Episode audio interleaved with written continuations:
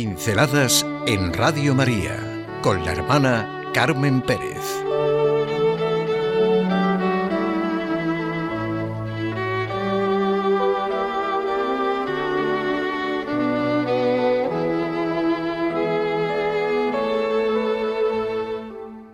Buen letrado nunca me engañó.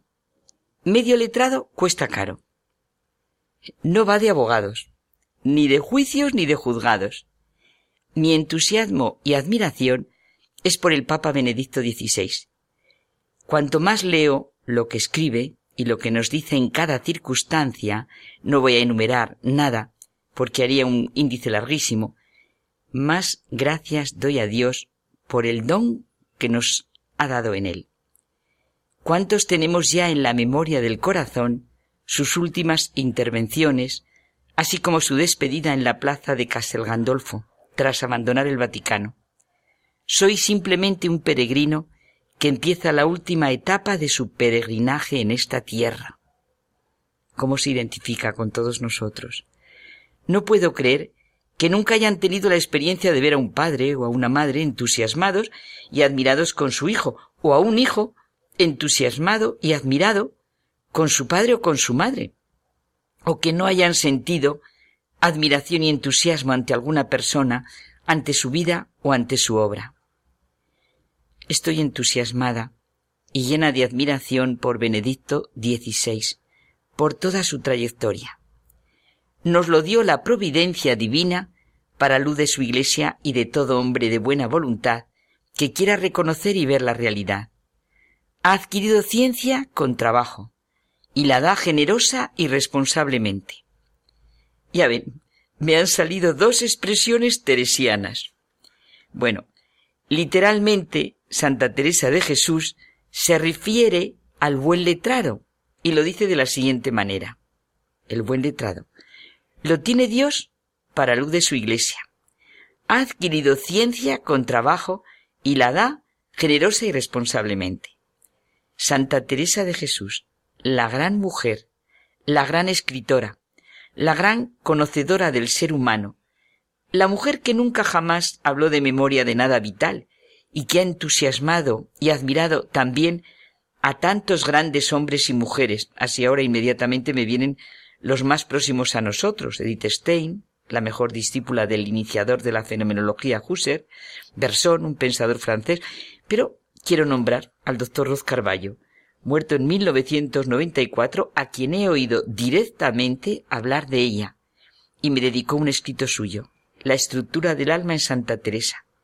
Me contó que lo había escrito por las pobres e ignorantes interpretaciones que se estaban haciendo de ella, incluso por parte de un pseudo intelectual.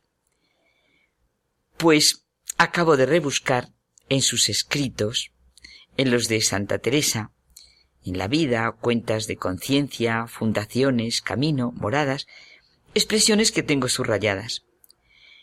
Digo rebuscar porque ha sido intencionado, buscar con cuidado, con afán, querer recoger un fruto porque veo en Benedicto XVI los deseos de Santa Teresa para la Iglesia de la que se sentía hija y en la cual quería morir. En fin, muero hijo de la Iglesia.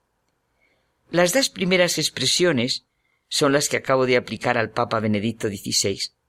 Los tiene para luz de su Iglesia. Adquieren ciencia con trabajo y la dan generosamente.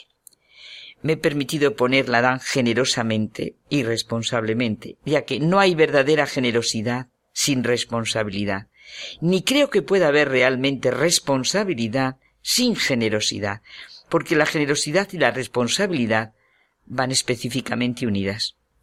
La vida del hombre es una totalidad. Si se aplica a un punto con decisión, despierta toda su conciencia y refuerza toda su personalidad.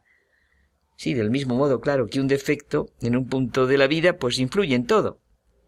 Más afirmaciones de Teresa de Jesús que han correspondido siempre a Joseph Ratzinger y ahora a nuestro emérito Papa Benedicto XVI. Siempre fui amiga de letras. Buen letrado nunca me engañó letrados primero. Gran daño me hicieron confesores medio letrados. Medio letrados cuestan caros. La tibieza, las medias tintas para nada son buenas.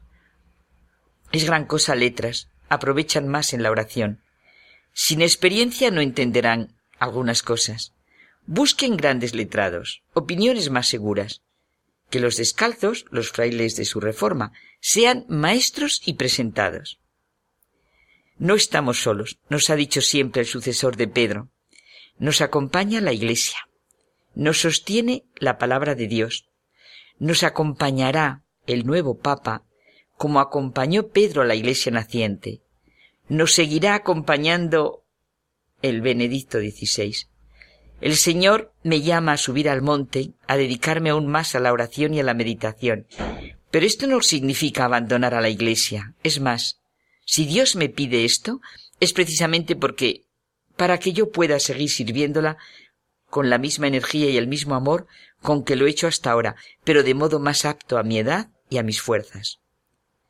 Ahora es, para cada uno de nosotros, el momento favorable para reconocer lo que somos nosotros y qué es realmente la Iglesia en estos momentos de pensamiento tan débil, de tanta desconfianza en la razón y en la verdad.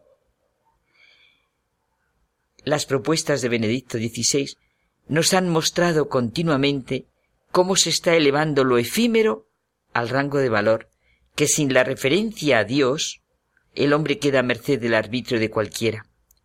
El agnosticismo y el relativismo son arenas movedizas de un escepticismo general.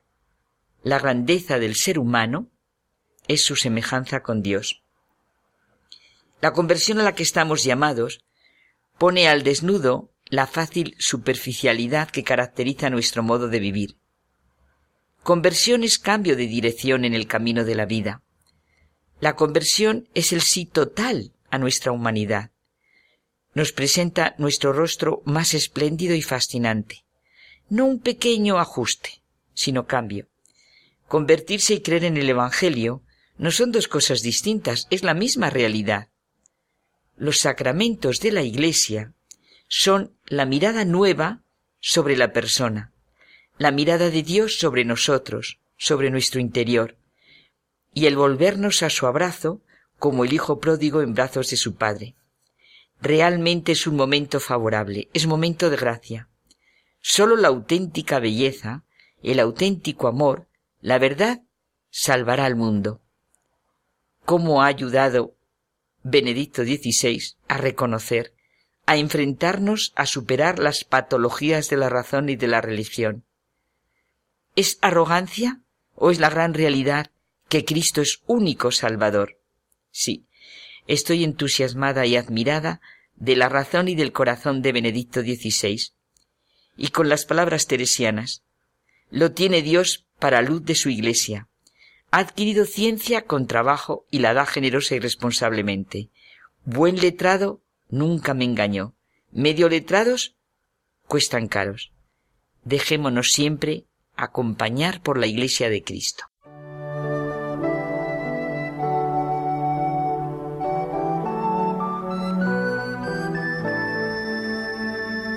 Pinceladas en Radio María con la hermana Carmen Pérez.